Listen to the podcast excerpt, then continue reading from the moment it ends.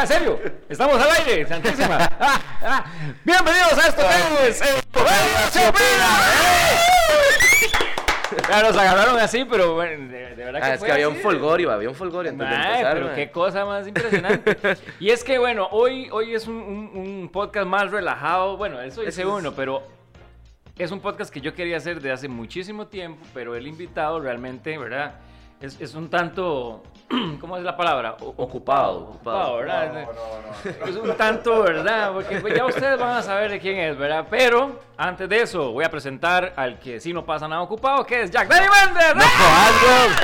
No pa- no pasa nada ocupado, dice. Volando mecos en Jiu-Jitsu. Oye, oye. Madre, mi hermanito. Entonces, ¿qué? Póngala aquí. Tómela. Madre, ¿no? Feliz de estar aquí un miércoles más, madre. Madre, sí, de verdad, qué buen invitado, madre. De hecho, madre, mi mamá cuando vea este podcast va a decir, ay, ese invitado, Sí, madre. yo- yo- yo- es, yo es voy el, es rockstar de las mamás, madre. sí, legal. sí, terror de la señora. Que de la abuela. y de las abuelas, sí. Mae, este, mae, de- de- entrémosle sin dato de una vez. Esta dato, conversación bueno, hay que darle de una vez, mae. El día de hoy, señores y señores, tenemos a ese galán de novelas que Ajá. usted en algún momento suspiró y que aún continúa suspirando. Sí, sí, estamos bien, sí. está- es, es que me estaban haciendo así. Yo, yo también, sí. Yo, no, no soy yo. No, no, no, no, hablo no. de mí. Está- No, está- no, no, no, no, estoy hablando de- Ah, ah, entonces, entonces yo me equivoqué, güey. Yo no estaba hablando de ustedes. Ahí la única gente que suspira conmigo es como, ay, este mal otra vez. Otra vez. Ay, Qué cansado. qué cansado. Nos va a hacer un comercial ahorita. Sí, sí, sí, sí, exacto. Ay, vea el otro. Pero no, les vamos a presentar, señores y señores, Vicente Taparino. Por fin, Vicente. De verdad, por fin, por fin. Gracias a ambos. Y es mentira lo que dice Will. Oye, oye. Nunca me habían invitado. Oye. No, ayer y vine, no estoy ocupado. Vicente, No, verdad. mentira, es verdad. Un gusto enorme, ¿verdad? Para nosotros un placer tenerte por, por acá. pero qué buena nota que no desmintió. O sea, dijo que no lo de lo que estaba ocupado, pero lo del rockstar de las abuelas y Ah, las sí, no, mamás. no, de- eso de- sí, ¿verdad? Los suspiros y todo eso. ¿verdad?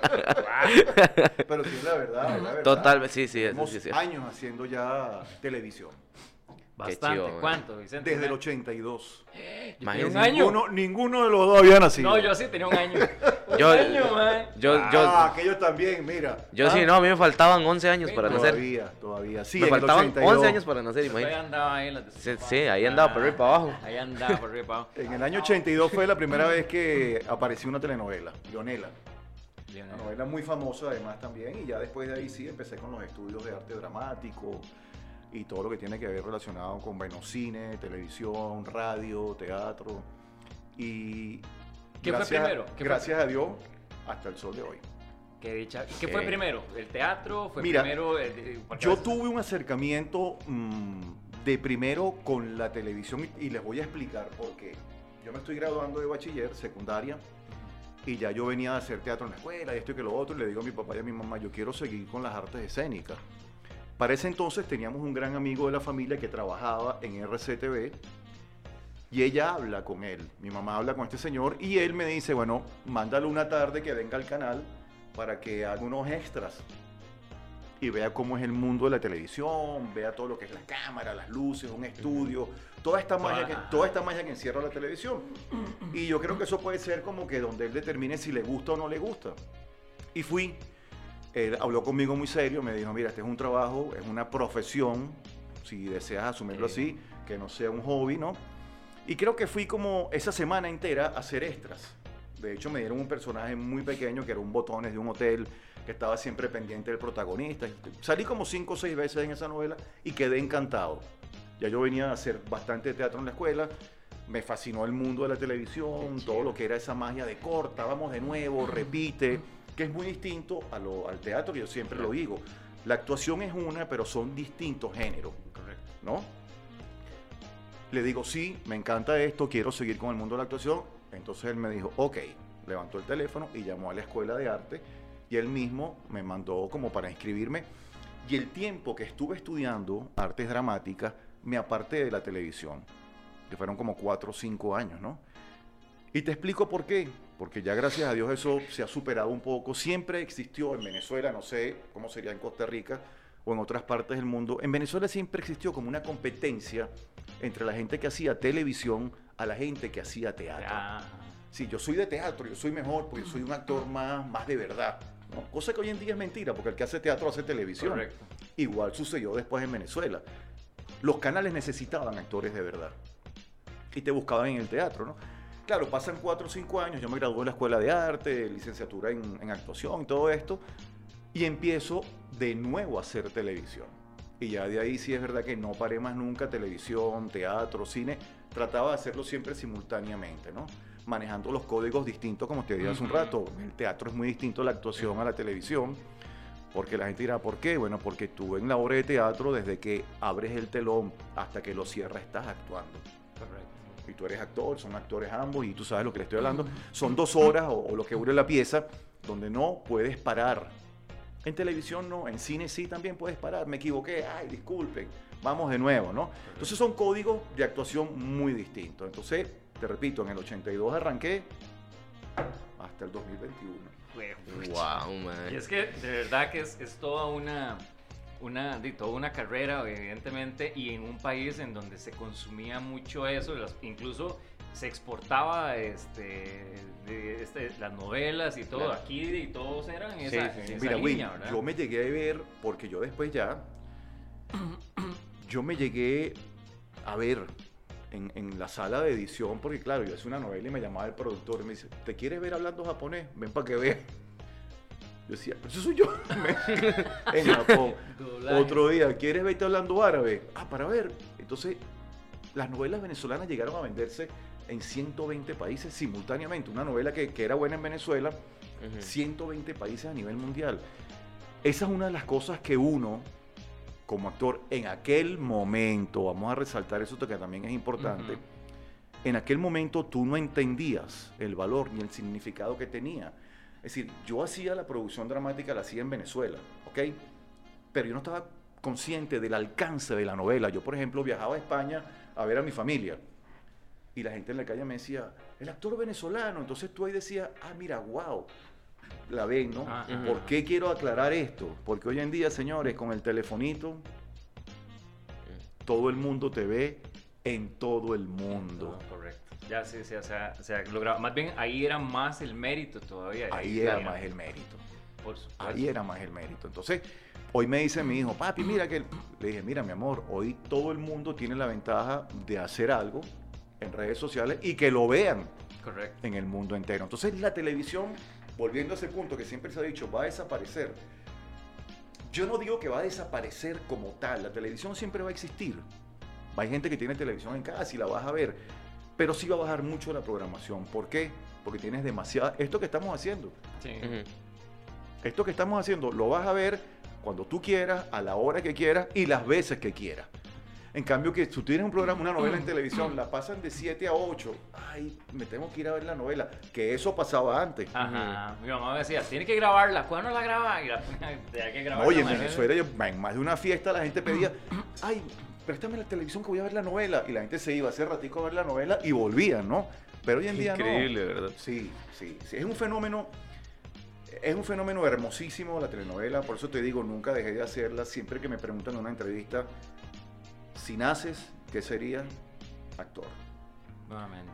Es un trabajo que le estoy altamente agradecido, es un trabajo que me ha dado demasiadas satisfacciones, es un trabajo que, que de verdad me ha abierto muchas puertas, si es sacrificado, si es sacrificado, la gente te ve salir en televisión y dice, ah, no, esa se la da de... No, no, señores, para uno trabajar en televisión, ambos, ambos Claro. saben de, la que, de qué les estoy hablando. Una, una novela tardas año y medio en hacerla, horas de filmación, dejas de ver a tu familia, es decir, hay un sacrificio, Sí, que es bien recompensado a lo mejor. Tú dices, bueno, ok, está bien, pero todo tiene un, un- un porqué, ¿no? Ujú.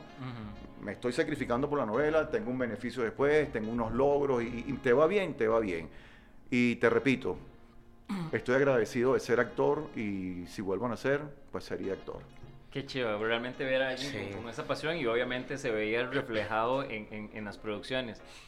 Em, ¿Cómo lidiaba o cómo lidia eh, Vicente Tepeino con, con esa fama justamente? Porque yo que te conozco y que de hace mucho tiempo, eh, yo decía, wow, es, es que o sea, vos podés dártelas de, de muy, muy, ¿verdad? Como podría decir uno, porque te conocen en todo lado, te reconocen, ¿verdad? En cualquier Claro, sí es- esquina.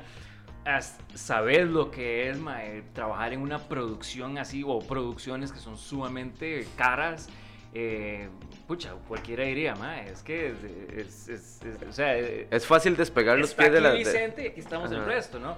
Entonces, ¿cómo llegar a, a lidiar eso? Porque me imagino que la gente es muy condescendiente, la, tenés ciertos privilegios, en fin, que eso muchas veces hay artistas, bueno, o, o actores o lo que sea, que no logran lidiar con eso y más bien pierden lo que yo creo que es lo esencial en un actor, que es la humildad, ¿verdad? En este caso, ¿cómo lidia eh, Vicente con, con- de- con- con todo eso y, y lo sopesa, digamos, para ser la persona que es? Mira, Will, qué buena pregunta y qué interesante pregunta. Yo te conté lo que te conté, que empecé con la televisión a hacer esta telenovela donde este, este amigo llamó a la escuela de arte, ¿verdad? El primer día que yo entré a clases, el primer día que entré, que me senté en el pupitre, el maestro de actuación, que fue mi maestro hasta el día que falleció, porque yo cada vez que después iba a enfrentar un personaje, lo primero que hacía era cuando tenía el guion, iba a su casa, nos preparábamos un café, se llamaba Gilberto Pinto, ya falleció, Dios lo tenga en la gloria, y nos leíamos la obra. Entonces él me decía a mí, ¿cómo lo ves? Y después yo te digo cómo lo veo yo, ¿no? Entonces hacíamos ese trabajo Qué que se bien. llamaba la psicología del personaje, cosa que es maravillosa. Y ustedes son actores y saben de qué estoy hablando, ¿no? Entonces lo leíamos ambos, mira, ¿cómo es él? ¿Cómo lo ves tú? ¿Cómo camina? ¿Cómo se desenvuelve? ¿Cómo era su papá? ¿Cómo era todo lo que te lleva para poder crear el personaje? Este profesor, el primer día de clase, estábamos todos los alumnos sentados. Dijo, Bramba, ustedes quieren ser actores, ¿verdad? Sí, sí, sí. ¿Quiénes quieren ser estrellas? Como tres o cuatro levantaron la mano. Ustedes, por favor, se me van del salón. Así. Entonces, claro, pero profe, los tres o cuatro se me van del salón, le dijo. Las estrellas no existen. Las estrellas están en el cielo. Aquí nos estamos preparando para ser actores. Y el actor es un transporte entre el libro, el guion y el público. Tú vas a prestar tu cuerpo para interpretar lo que está escrito y hacérselo saber a un público. Después que lo dijiste, tú sigues siendo el mismo. Claro. ¿Ok? Y si no lo tienes claro, te me levantas y te me vas. A mí esa lección me marcó. Yo dije, coño, es verdad. Entonces Vicente terminaba de hacer un personaje, fuese el que fuese. Que lo pegué y a mí la gente me llamaba en la calle por el nombre del personaje, cosa que te dice la televisora que es importante porque lo están viendo. Pero yo nunca dejé de ser Vicente. Yo nunca dejé de ser Vicente con todo el mundo, con el presidente de la empresa y con el chico que recogía la basura. Todos somos iguales. Además, yo ya tenía un componente muy importante que era la educación en mi casa. Mm. A mi papá y mamá siempre me dijeron, nadie es más que tú y tú no eres más que nadie. Somos todos iguales y a todo el mundo lo respeta. Entonces yo crecí con eso, este profesor que me da esa lección dije, mira, pana, yo tengo que disfrutar lo que estoy haciendo, que es la actuación, pero me quito la ropa del personaje y me pongo la ropa de Vicente. Correcto. Y al salir sigo siendo Vicente, con el amigo de la pulpería, con el amigo de la peluquería, con todo el mundo soy igual. Entonces, mira, yo nunca tuve ese problema, de verdad, sí sé, sí sé que hay mucha gente que se le sube. Me tocó en Venezuela ver compañeros, además, mucho menores que yo, y yo agarrarlo y decirle, mira papá, ven acá.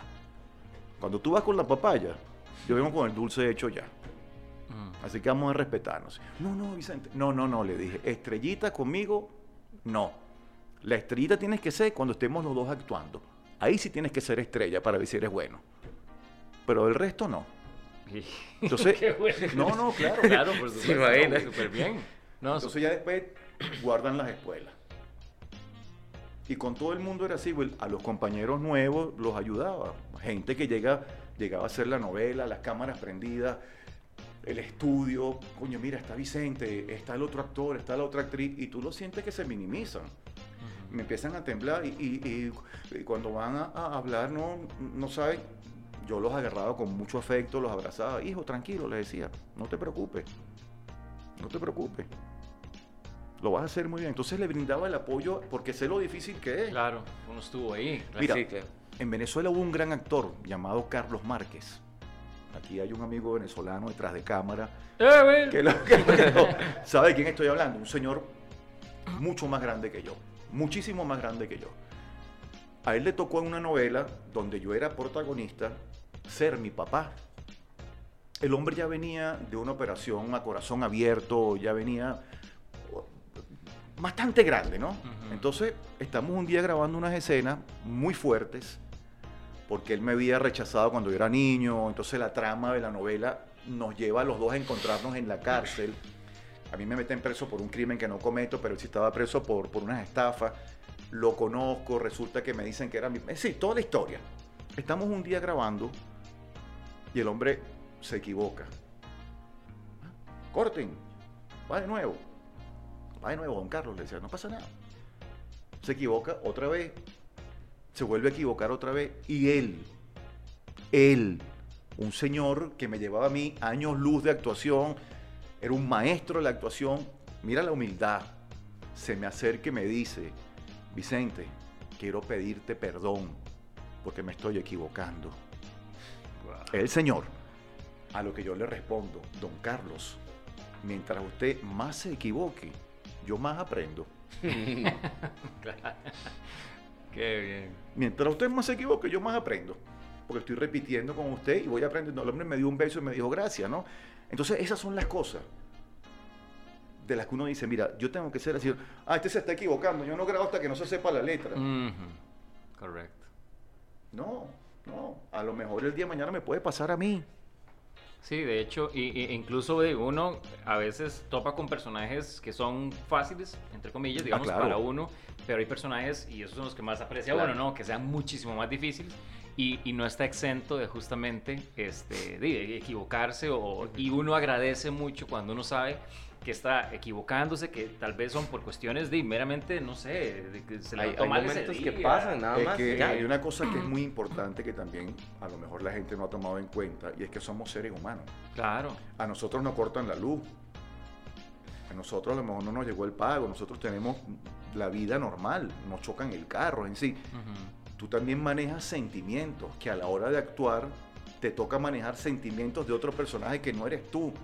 Entonces, ¿cómo hacemos para dejar los míos Sí, en el bloqueados. camerino? Ajá. Mira, este Vicente le cortaron la luz, ok, voy a dejar eso en el camerino para meterme ahorita en el millonario. Sí. Coño, ojalá yo tuviera la platica de este personaje millonario que estoy haciendo para pagar todas las deudas que debo, ¿no? Eso es lo que piensa uno así, entre corte y corte. Puta, Si tuvieras la plata, este madre. Sí, Mira, sí, ahí, ahí tienes un, un Porsche para que lo manejes. Ese es el perso- Coño, ojalá fuera mío, ¿no? Sí, el mío que está varado ahí en la cochera, qué madre. Entonces, esas son las cosas que tienes que aprender a manejar y que el televidente o el, el espectador en el teatro no tiene por qué enterarse, ¿no? Y es que te lo pregunto porque eh, eh, mucha gente este, a veces no comprende ese tipo de cosas. A veces, eh, no sé, no es necesariamente de que uno sea un juegavivo o lo que sea, sino que hay momentos, y como vos decís, también uno es persona. Ujú. A veces uno está en algún lugar, un restaurante, lo que sea, compartiendo con su familia, haciendo de todo.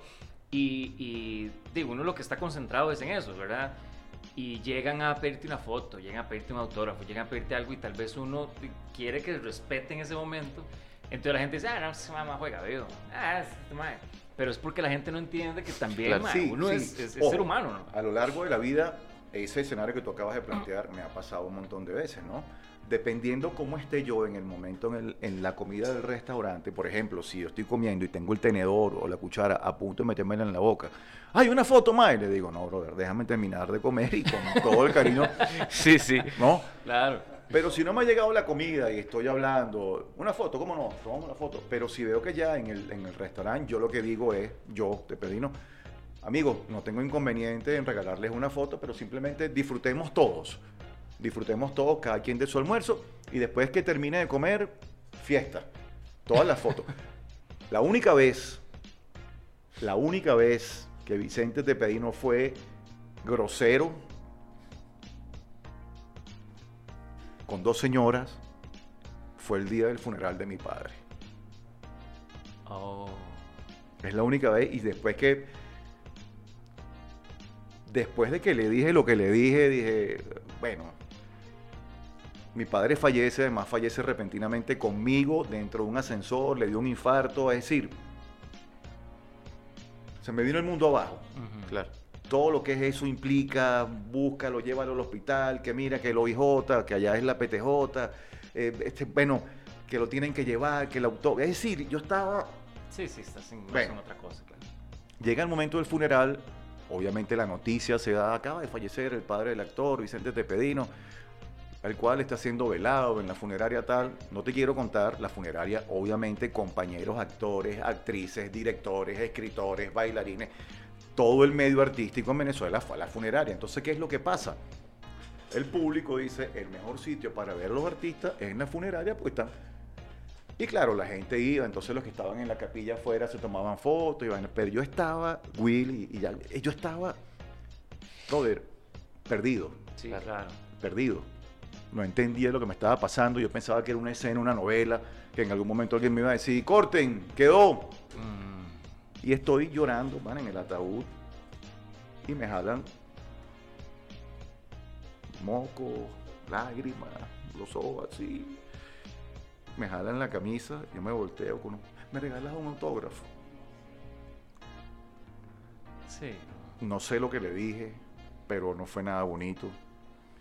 La sacó seguridad, vino a sacarla. Este, mi mamá, mis hermanas me dicen, Vicente, pero lo que le dijiste, no, no sé qué le dije, pero me parece una falta de respeto, le dije. Así que respeten por lo menos mi dolor, Por supuesto. que respeten este momento. Ya mañana se los doy, pasado se los doy, pero hoy no quiero, le dije. Hoy estoy con él, no entiendo lo que está pasando. Y fue la única vez en mi vida. Fue la única vez del resto. Esta gente que este programa lo ve mucha gente, lo saben, quienes me han pedido autógrafo, cómo soy con la gente. La única vez en mi vida fue esa. Sí, pero es que ya era una cuestión de, sentido común. En teoría Sí, uno sí. diría eso, ¿verdad? Que, que es de sentido común. Sí, es que hay que ser, a a ver, uno como fan debería entender las situaciones, hay momento para todo. O sea, yo también me pongo a ver como cuando de, la- ya los artistas de así, de, de- a nivel de gringos, digamos, que a veces salen al súper y andan todos hechos una pistola y la gente llega y ve 20 personas detrás, debe ser bien cansado. Ahora, una situación como esta, donde deja de uno de ser un artista y donde pasa a ser un humano para la gente, que ahí es donde debería la gente ser un poco consciente Más consciente. y ponerse en los pies de los demás y decir, es que también, ¿en qué cabeza uno va a ir a un funeral a pedir Yo, una foto? sí, yo- digamos? yo O sea, admiro el, el valor de, de esa persona que llegó, porque, o sea, es que uno no se atrevería jamás, Sí, más no. que en ¿sabes tu lo que momento, pasa? ¿no? ¿Sabes lo que pasa? Que después tú los entiendes, tú dices, esas personas te ven como inalcanzable. Esas personas te ven en la televisión y dicen, nunca voy a tener la oportunidad de conocerlo.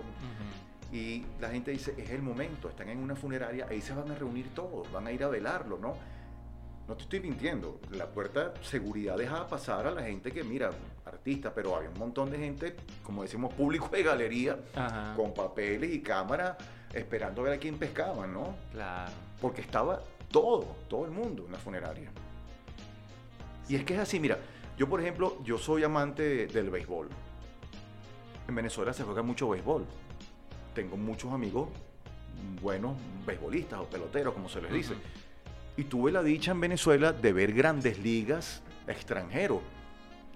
Y además era muy bonito porque me pasó con un pitcher nicaragüense que se llama Denis Martínez. Él me ve un día en un estadio en Venezuela y me llama. Vicente, Vicente Tepedino. Ay, yo me volteé. Y cuando lo veo, dije, Denis Martínez, dije. Sí, ¿sabes qué te pedí? Denis Martínez. Pero claro, el pitcher me ve, el actor, ¿no? Pero me llama Vicente Tepedino, yo me volteo. Denis Martínez, yo, pero yo me quedo callado, ¿no? y me dice, disculpa, eh, mira, mi esposa está ahí, te acaba de ver, ella es fanática tuya de las novelas y si por favor te puedes tomar, un- con toda la humildad del mundo, Mm. si por favor te puedes tomar una foto con ella. Y yo le digo serio, yo me tomo la foto con tu esposa si tú te la tomas conmigo. Qué bueno. eh, y Will, ah, Dando y dando, era la le verdad. dije, ¿no? Bueno, entonces Denny se puso a reír y re- de ahí arrancó una relación.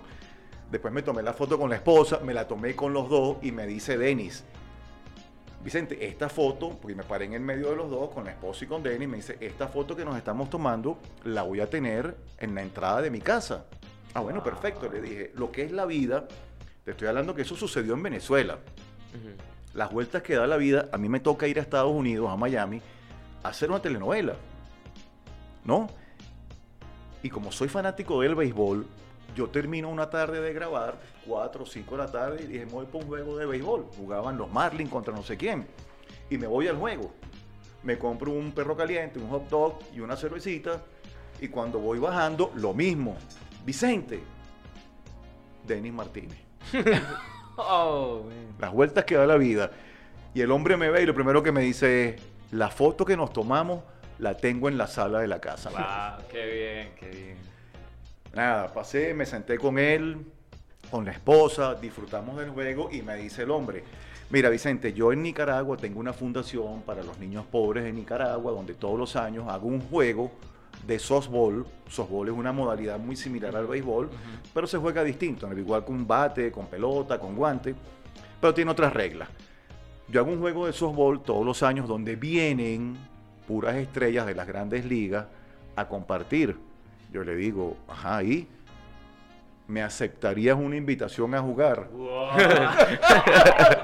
Sí, sí. No, y además yo ando, ¿pero qué día es? Bueno, No, no, mentira, Tengo le que ver dije. la agenda, tengo que ver la No, agenda. le- yo le dije, ¿cómo? ¿Me estás invitando a jugar softball con todo? Sí, puedes, claro que puedo. Sin, sin revisar si grababa o no grababa, si tenía pauta. ¿Pero qué día es? Me dice, bueno, mira, la gala, la cena para recoger plata para los chicos es el sábado y el juego es el domingo. Yo lo que dije dentro de mí, mira, puedo grabar el sábado, pero igual lo voy a pedir, ¿no? ¿Qué fecha es? Era como un mes y medio más adelante. Ah, no, yo, yo puedo asistir a la gala. Y Will, así como la gente disfruta con uno, con los actores, yo me sentía en esa gala cual chiquilla para pedir autógrafo.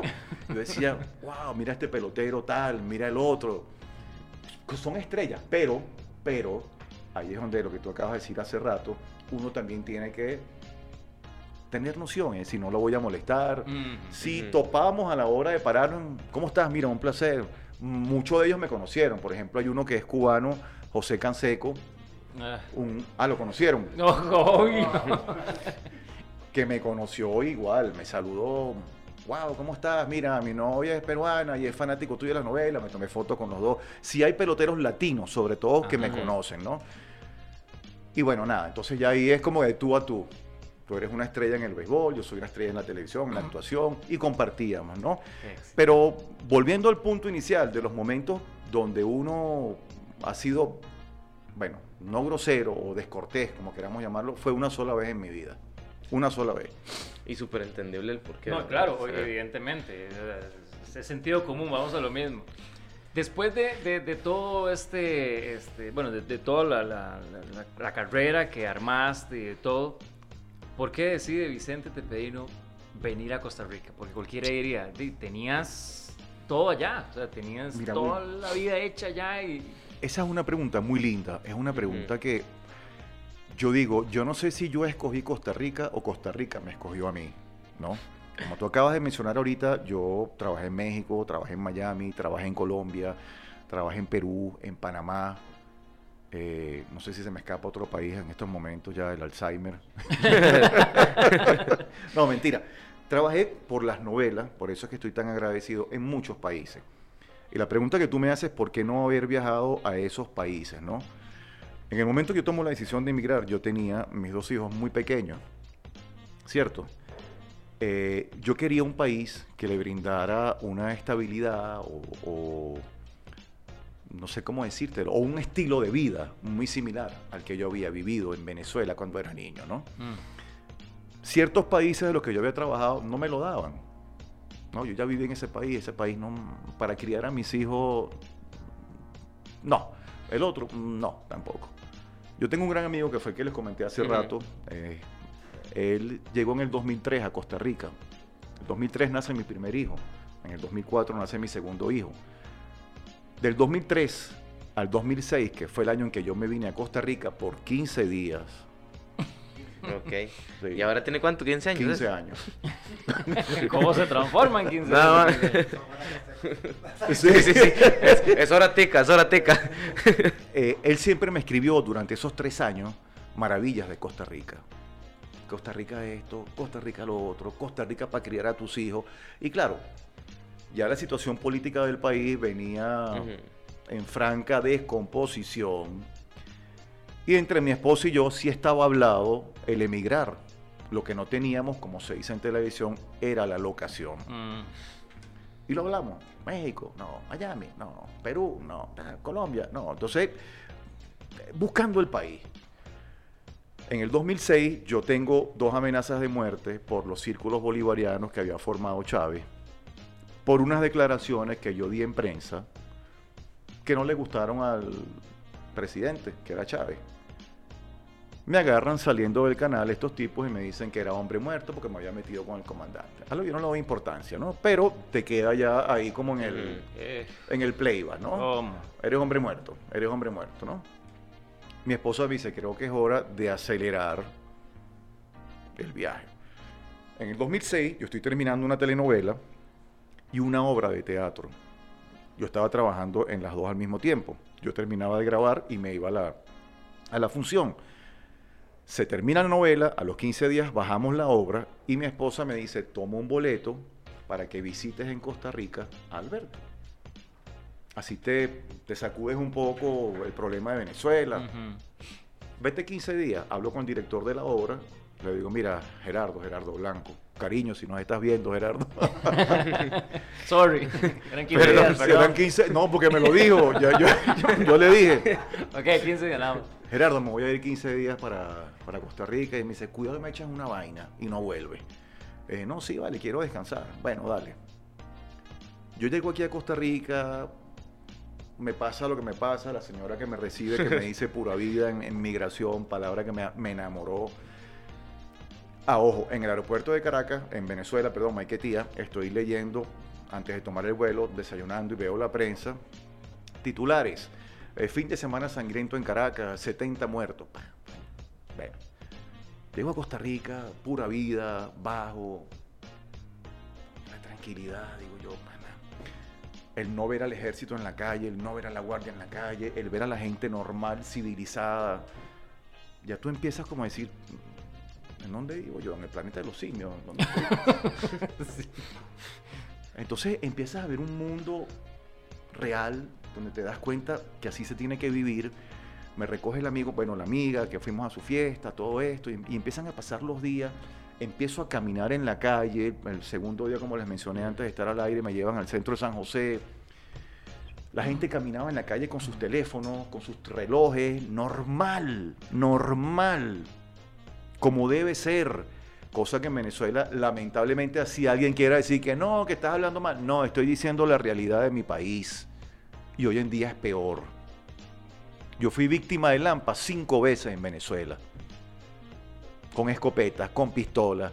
No se lo deseo a nadie. Me robaron el carro, me robaron reloj, carteras, cadenas. Entonces no les estoy echando cuento. Pero entonces vengo a pasar esos 15 días de Costa Rica. Como el cuarto día estoy desayunando. El secuestro de la vaca. En el periódico La- En un taxi, sí es cierto, yo me acuerdo de esa nota. Qué bueno, ma, hasta chemas y todo, qué bueno. Brother, yo veo la cara del taxista así, la vaca fuera del carro. Yo le digo al compa mío, yo le digo al compa mío, yo le digo al compa, coño, brother, en Costa Rica el periódico lo diagrama muy mal. ¿Cómo tú vas a poner esta caricatura en primera plana? Y él me dice, ¿qué pasó? Mira, el secuestro de la vaca, ¿qué vaina es esta? Le dije. Me dice, no es lo que está pasando en Costa Rica. Eso es gravísimo. Es gravísimo. que Aquí nadie se mete con las vacas de Las nadie. Y yo le digo, mira el periódico de Venezuela. Yo lo tenía todavía guardado en la maleta. Fin de semana sangriento en Caracas, 70 muertos. Y aquí el secuestro de la vaca. Yo creo que Milagro, sí. sí, milagro. No, no, brother, después al año le hicieron un reportaje porque creo que parió. Sí es cierto, sí es cierto. Milagrito se llama el, el ternerito. Ah, yo todavía Y me yo pregunto fue- cómo ese mae metió esa vaca ahí. Que me dijo, mae, quédese. quédese aquí. Hasta las vacas viajan en taxi, quédese, quédese. Entonces, nada, pasó lo que pasó. Fui a la playa, la primera playa que me llevaron es a Jacob, después Molen Antonio. Y dije, no, brother, si yo estoy buscando algo donde criar a mis hijos que me recuerde a Venezuela, después de haber viajado, es Costa Rica, le dije. Yo me crié en la calle, mm, en el buen concepto de la palabra, jugando. Yo llegaba del colegio y salía a jugar a béisbol con los compañeros, a volar cometa, a jugar trompo, juegos criollos de, de Venezuela. Pero prácticamente me crié como cualquier niño feliz en la calle. Mm. Cosa que ya no puedes hacer en Venezuela. O no podías hacer cuando yo me vine. Yo me imagino que ahora es peor. Pero bueno, eso me atrapó, me atrapó. Mi esposa me llama dos días antes de regresarme para decirme a qué hora llegas, en qué vuelo llegas, y yo le dije de una, no regreso. ¿Cómo? Sí, no, sí, sí. Pero ¿cómo? ¿Y qué hacemos? Le dije, vende lo que puedas vender, haz lo que hagas allá y te vienes con los muchachos cuando estés lista. Obviamente yo tuve que mandarle un poder de aquí, notariado, todo esto, para que ella pudiera vender las casas, los carros, lo que teníamos. Ajá, ajá. Le costó vender eso dos meses y medio. Yo llegué el 2 de junio y ella llegó el 19 de agosto. Y aquí estamos, 15 años después. ¿Qué? Esa es la historia. ¿verdad? Por eso te digo, yo no sé si Costa Rica me escogió a mí o yo a Costa Rica, ¿no? Pero de que estamos felices acá, estamos felices. Bueno, agradecemos al taxista que metió la vaca ahí, que se robó la vaca. que nos trajo un talento y lo dejó aquí porque fue una... No, pero, pero sí, han pasado cosas hermosísimas. Te repito, estoy feliz con la crianza de mis hijos. Son muchachos tranquilos, no tienen ese trauma como cualquier niño, porque yo tenía un amigo que me vino a visitar teniendo yo aquí 3, 4 años. Y cuando bajamos la ventanilla del carro, la chiquita se puso a llorar. No, súbela, me decía, súbela, súbela. ¿Por qué, mi amor? Es que me van a robar, me decía. Entonces, ¿cómo se cría un niño en un país con esos problemas, no? Yo he visto que vos sos muy, muy, y es algo que, me ha gustado mucho, eh, vos sos muy, muy defensor de eso justamente. Y es increíble de que una persona que, es de otro país venga aquí a admirar justamente las bellezas que nosotros tenemos y nosotros que las tenemos como tal, no le damos ese valor ni siquiera a, nivel de, de las luchas sociales que se pueden eh, establecer, ¿verdad? Entonces, qué, qué bonito. No sé, a mí me, me incentiva mucho saber de que, que vos hablas de Costa Rica, eh, de, de esas maravillas, ¿verdad? Sobre todo realzando el pura vida, que para vos, bueno, yo he visto muchas entrevistas tuyas y eso realmente de, de, de caló y, y, y realmente la gente no le da el valor, cree que es una palabra nada más, pero encierra No, mucho no. de no. lo que Yo somos. se lo estaba comentando ya que ahorita Sí. le dije, para mí pura vida encierra muchísimas cosas. Encierra positivismo, encierra buena vibra, encierra buena fe, encierra lo mejor. Es decir, pura vida. ¿Cómo estás? Pura vida. Es decir, a veces tengo amigos costarricenses que te lo tiran, Mae, pura vida. Bien, ¿no?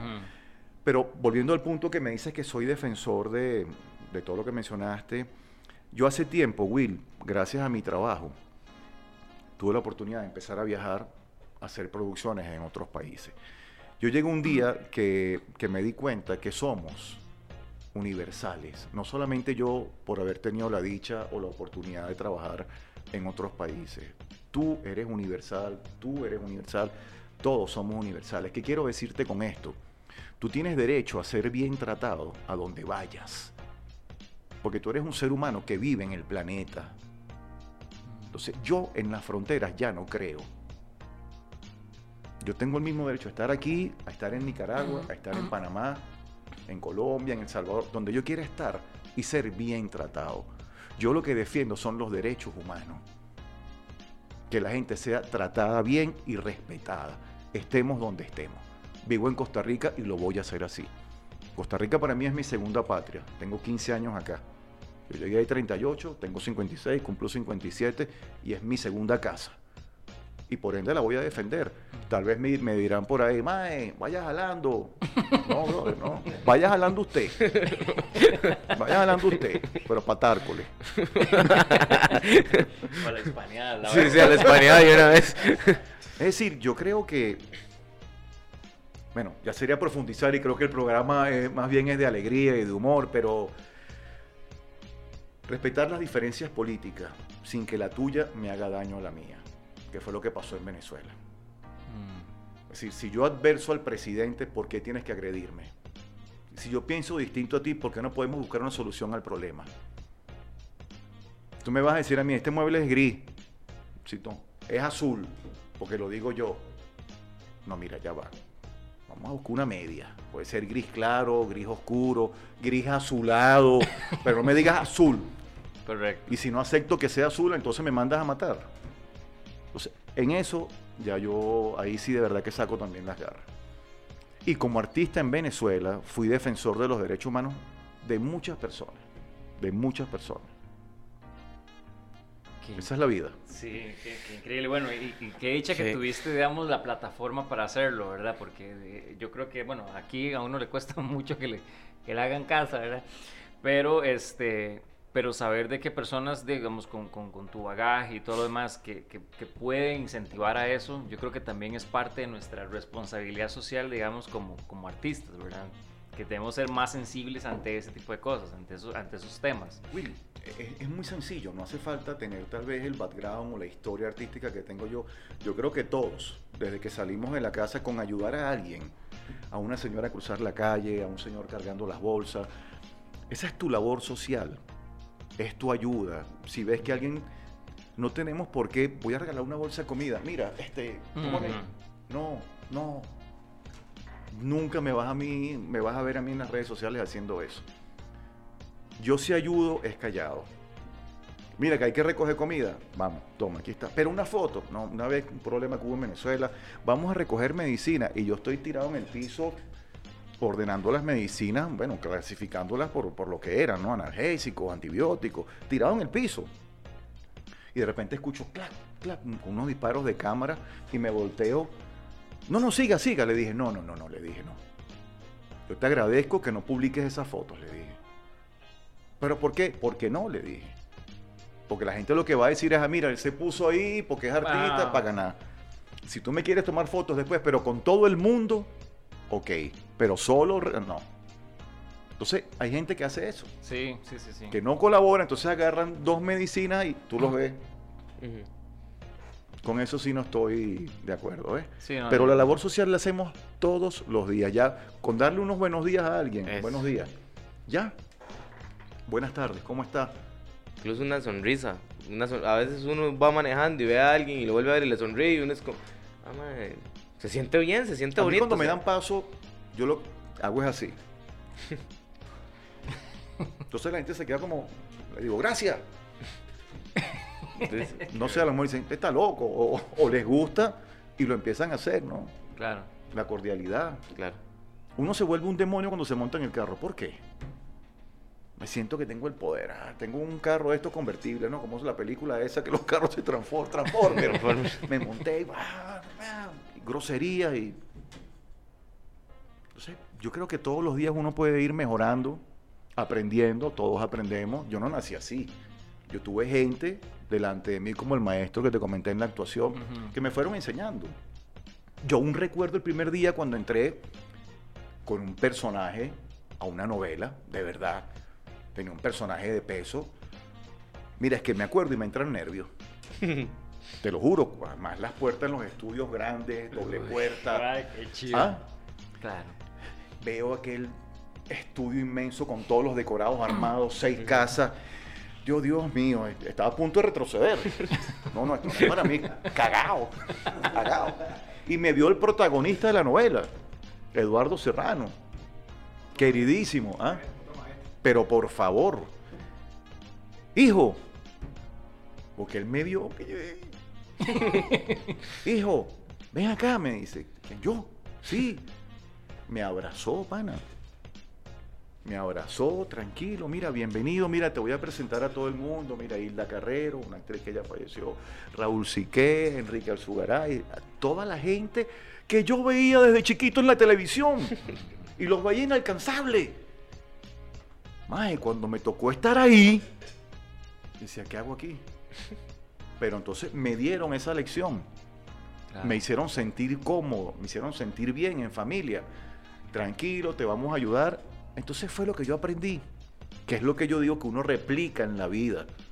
¿No? Y ahora te voy a explicar por qué. Entonces yo aprendí eso y a mí no me queda otra que a la gente que yo ayudo o enseño, tratarlas así. Me explico. A veces tú ves un chico de 15, 16 años que te roba, pero tú no sabes qué lo llevó a eso. Exacto. No sabemos qué lo llevó a eso. Vamos a ayudarlo, ¿no? ¿Por qué te digo esto? Porque a lo mejor yo hubiese entrado en un estudio y me tratan mal, se ríen de mí, me hacen bullying. ¿Cómo crezco yo? ¿O cómo me desarrollo yo en el mundo de la actuación? Como un malo.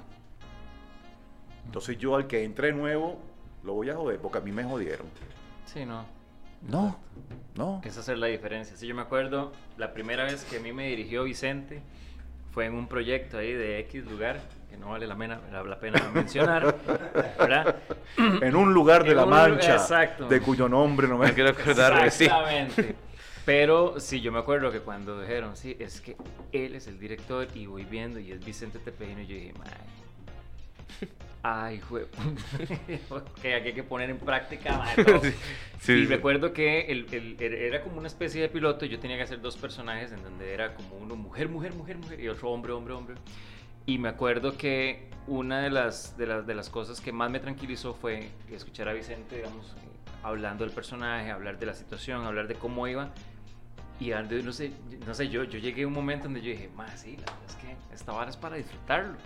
Y me sentí, digamos, en esa, en esa camaradería, digamos, como para poder llegar y hacer las cosas. Yo a mis alumnos siempre les enseño de que cuando uno quiere respetar a alguien, tiene que ir respetarlo, en el sentido de, de, de- mostrarle lo que estás hecho para que esa persona también pueda llegar y, ¿verdad? Y, demostrar lo suyo. Y se vuelve justamente ese, ese equipo. Entonces, yo creo que esa es una lección muy, muy importante que mucha gente debería aprenderla, porque si no, seguiríamos haciendo exactamente siempre lo mismo, ¿verdad? De juzgar, de, de irnos más por el supuesto y no entender realmente las razones. Y yo creo que podríamos mejorar mucho en, en- en esos aspectos. Entonces, De hecho, eh, yo me acuerdo, tengo, eh, la primera vez que igual que trabajé con Vicente, que eh, de, era también director de la obra en la que estábamos, Ajá. yo me acuerdo que eran dos actores y una actriz en escena, y cuando llegaba y la cagaba, alguno la cagaba, o le decía, "Vi- eh, Vicente, ¿puedo hacer esto? ¿Puedo hacer aquello? Le- se ríe. Mira, y si lo hacemos así, o sea, básicamente le decía, eso es una estupidez. Sí, sí. No, no, no, no, pero si lo pero hacemos- gracias por decirlo, pero sigamos con lo que yo le estoy diciendo. No, porque ¿sabes lo que pasa? Mira, es bien, bien interesante lo que ustedes plantean. Nadie tiene la verdad absoluta en la actuación. Nadie. Eh, igual yo lo digo con una pintura. Es decir, los colores se hicieron para todo el mundo. A mí me gusta el azul, a mí me gusta el amarillo, a mí me gusta el verde, a mí el morado. La actuación es lo mismo. La creación de un personaje, todo lo que digas es válido. Pero ojo, ojo, dentro de los parámetros de la psicología del personaje, ¿no? Entonces, es muy válido. Lo que te conté hace rato, cuando yo recibía un guion o una obra de teatro que salía volando a casa de mi maestro, era eso, Will. Era sentarnos con un café y él me decía, vamos a leerlo, pero tú me vas a contar tu parte y yo te cuento la mía. O sea, las similitudes las unimos. Exacto. Lo que tengamos igual, porque lo vimos en el personaje, lo vamos a hacer. Lo demás, vamos a estudiarlo. ¿Te gusta esto? Pero yo creo que esto, ¿pero por qué? Hasta que vas consiguiendo la psicología del personaje. Que es igual lo que pasa en la vida que te acabo de mencionar ahora. Mira, a lo mejor un chiquillo con 16 años que se desvió de la vida. Ajá, pero espérate. Él no nació con 16 años. Ningún niño cuando nace es malo. Ese chico viene en cero. ¿Qué le metemos? ¿O qué le enseñamos? Si le das amor, cariño, ternura, es lo que va a transmitir. Ah, pero si yo lo agredo, le pego. Esa es la realidad para él, en teoría. Entonces, es igual construir un personaje en teatro, en cine, en novela. La actuación es un juego, siempre te lo he dicho y lo voy a repetir. ¿Quiénes son los mejores actores? Los niños. Claro. ¿Y por qué? Porque se lo creen. Yo te doy a ti ahorita un palo de escoba y te digo, ese es tu caballito. Y tú lo vas a hacer tu mejor actuación, pero digo, bueno, no veo el caballo. Pero se lo oye un niño y sí veo el caballo. Claro. Totalmente cierto. Porque el niño se lo cree. Yo voy a actuar. Mira, anda, anda. No. Pero el chamito, tú vas a ver el caballo del color que es, los cascos, que todo. Entonces siempre me decía este maestro, actuar con niños y animales, estás perdido. Todo el mundo se va a fijar en ellos. De hecho, que sí. Y es así, es así la vida. Vicente, y otra cosa, bueno, Increíble. ya viendo de que ya te venís para acá, este, obviamente es, es un nuevo comienzo. Y, y lo y quiero traer esto a colación porque en estos momentos algo que yo siento que es muy importante y que hay que fomentar bastante, que ojalá que se haga mediante personas que realmente influyan, es la cuestión de la resiliencia, digamos. Es, es la cuestión de ahorita el panorama como está y, y la forma de reinventarse y salir adelante a pesar de las vicisitudes. Vos de- tuviste este, que dejar tu país, viniste, bueno, un proceso en el cual estuviste con tu familia todo desde que llegaste, ¿no? Pero los, los logras traer. Y a partir de aquí, obviamente las oportunidades no son las mismas que tenías en, en Venezuela, sino que tuviste que ver cómo te adaptabas a esto. O sea, cómo, cómo fue esa resiliencia en, en- en Vicente al momento en que llegó hasta la fecha. Mira, yo, como les comenté hace un rato, llegué a Costa Rica sin haber hecho lo que se dice un estudio de mercado. ¿Verdad? Mi esposa me dice, ¿tienes trabajo en Costa Rica? Yo sí sabía que habían dos canales de televisión. Le dije, mira, hay dos canales de televisión grandes en Costa Rica, pasan telenovelas, yo me imagino que producirán dramático. Lo que yo no sabía, claro, no había visto las producciones que eran todas compradas, que no había producción nacional. Me faltó tal vez hacer ese estudio, pero yo creo que tú en la vida tienes que sopesar valores. ¿Qué quería yo en ese momento? La educación y la crianza de mis hijos. Yo puedo viajar viviendo en Costa Rica, que lo hice. Yo estando aquí en Costa Rica en estos 15 años, he hecho tres novelas fuera de Venezuela. No, mentira, una la hice en Venezuela en el 2013-14, una la hice en Colombia y la otra la hice en Panamá, viviendo en Costa Rica Ah, ya yo estando radicado acá. De, del resto, sí me ha tocado, como se dice, tirar flechas, ¿no? Bueno, tres años estuve trabajando animando un programa matutino aquí, eh, haciendo cosas, animando eventos, ayudándolos, bueno, te dirigen una obra de teatro, es decir, todo lo que tenga que ver ligado al mundo de la, de la actuación. Cosa que sí me extraña montones y voy a seguir desde mi trinchera luchando contra eso. Es que yo no sé por qué en Costa Rica no hay producciones dramáticas. Y las compran a montones. Correcto. Lo Las mismo nos preguntamos a nosotros. Sí, de hecho. Es una pregunta que todos nos mí- hacemos. A mí, que los grandes gerentes de canales, a lo mejor me los he tirado de enemigos porque lo he dicho un montón de veces, que no vengan con el cuento de que aquí no hay talento. Jamás. Eso es la falacia más grande que puede existir. Aquí hay actores, aquí hay actrices, aquí hay directores, aquí hay sonidistas, luminitos, lo que quieras. Y lo más importante, hay escenarios. Costa Rica hace una producción dramática.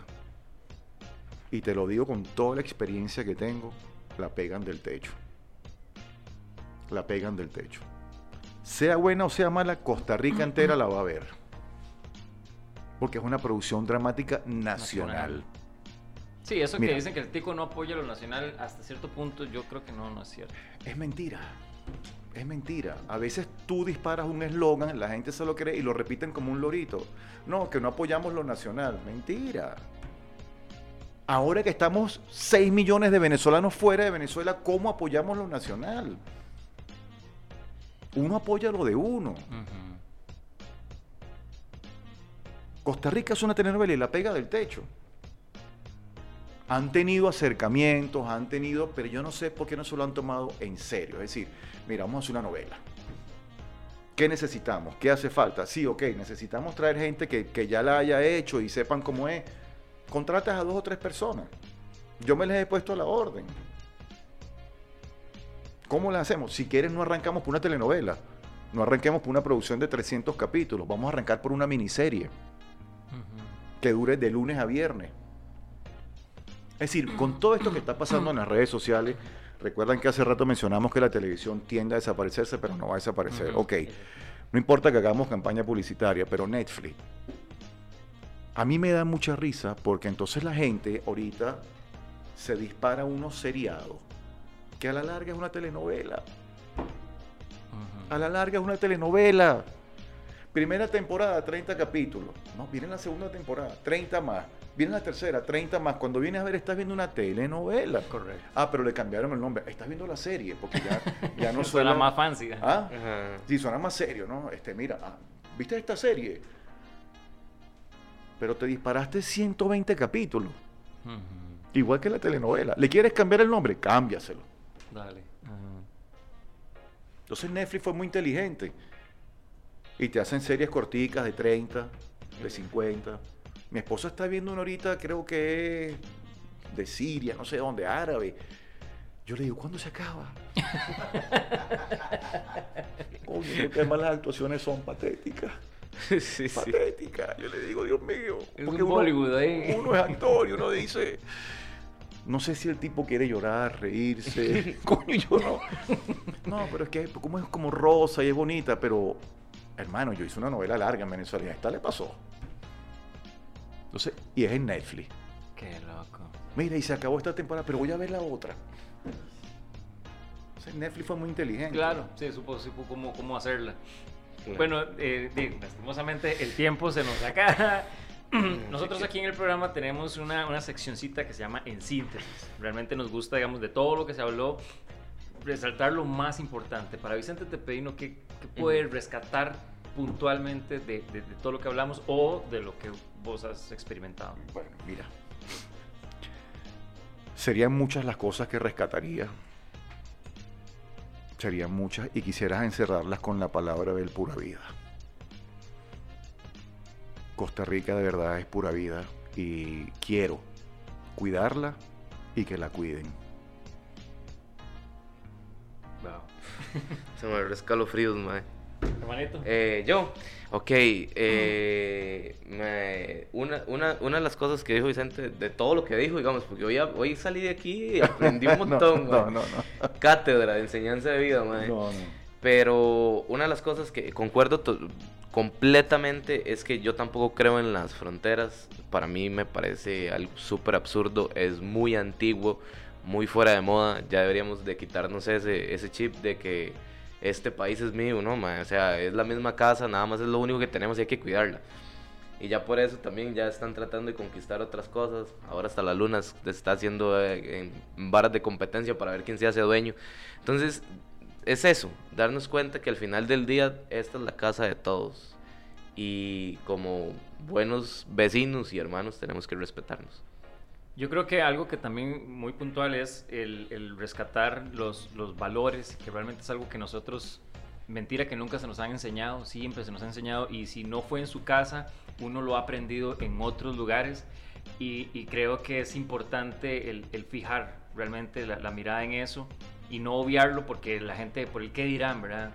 Si usted puede hacer la diferencia, yo creo que eh, eh, eso es lo que este mundo necesita, lo que este país necesita, alguien que realmente haga la, la diferencia y le enseñe a otros y esto se vuelva como una cadena de favores en donde realmente todos empecemos a rescatar lo, lo- lo bueno que tiene este país. Y vean, no, no- lo digo yo que, que vivo aquí, nací aquí, Ujú. lo dice una persona que, que obviamente vino y, Y que ha visto el mundo. y que ha visto el mundo, que ha visto otros lados y, y que resalta más bien el pura vida, ¿por qué nosotros no hacerlo? La verdad que sí. Vicente, de verdad, un honor. man, Sí, para mí, muchísimas honor. gracias. No, no, no. El honor es mío y reiterarte que no estoy ocupado, como dijiste al principio.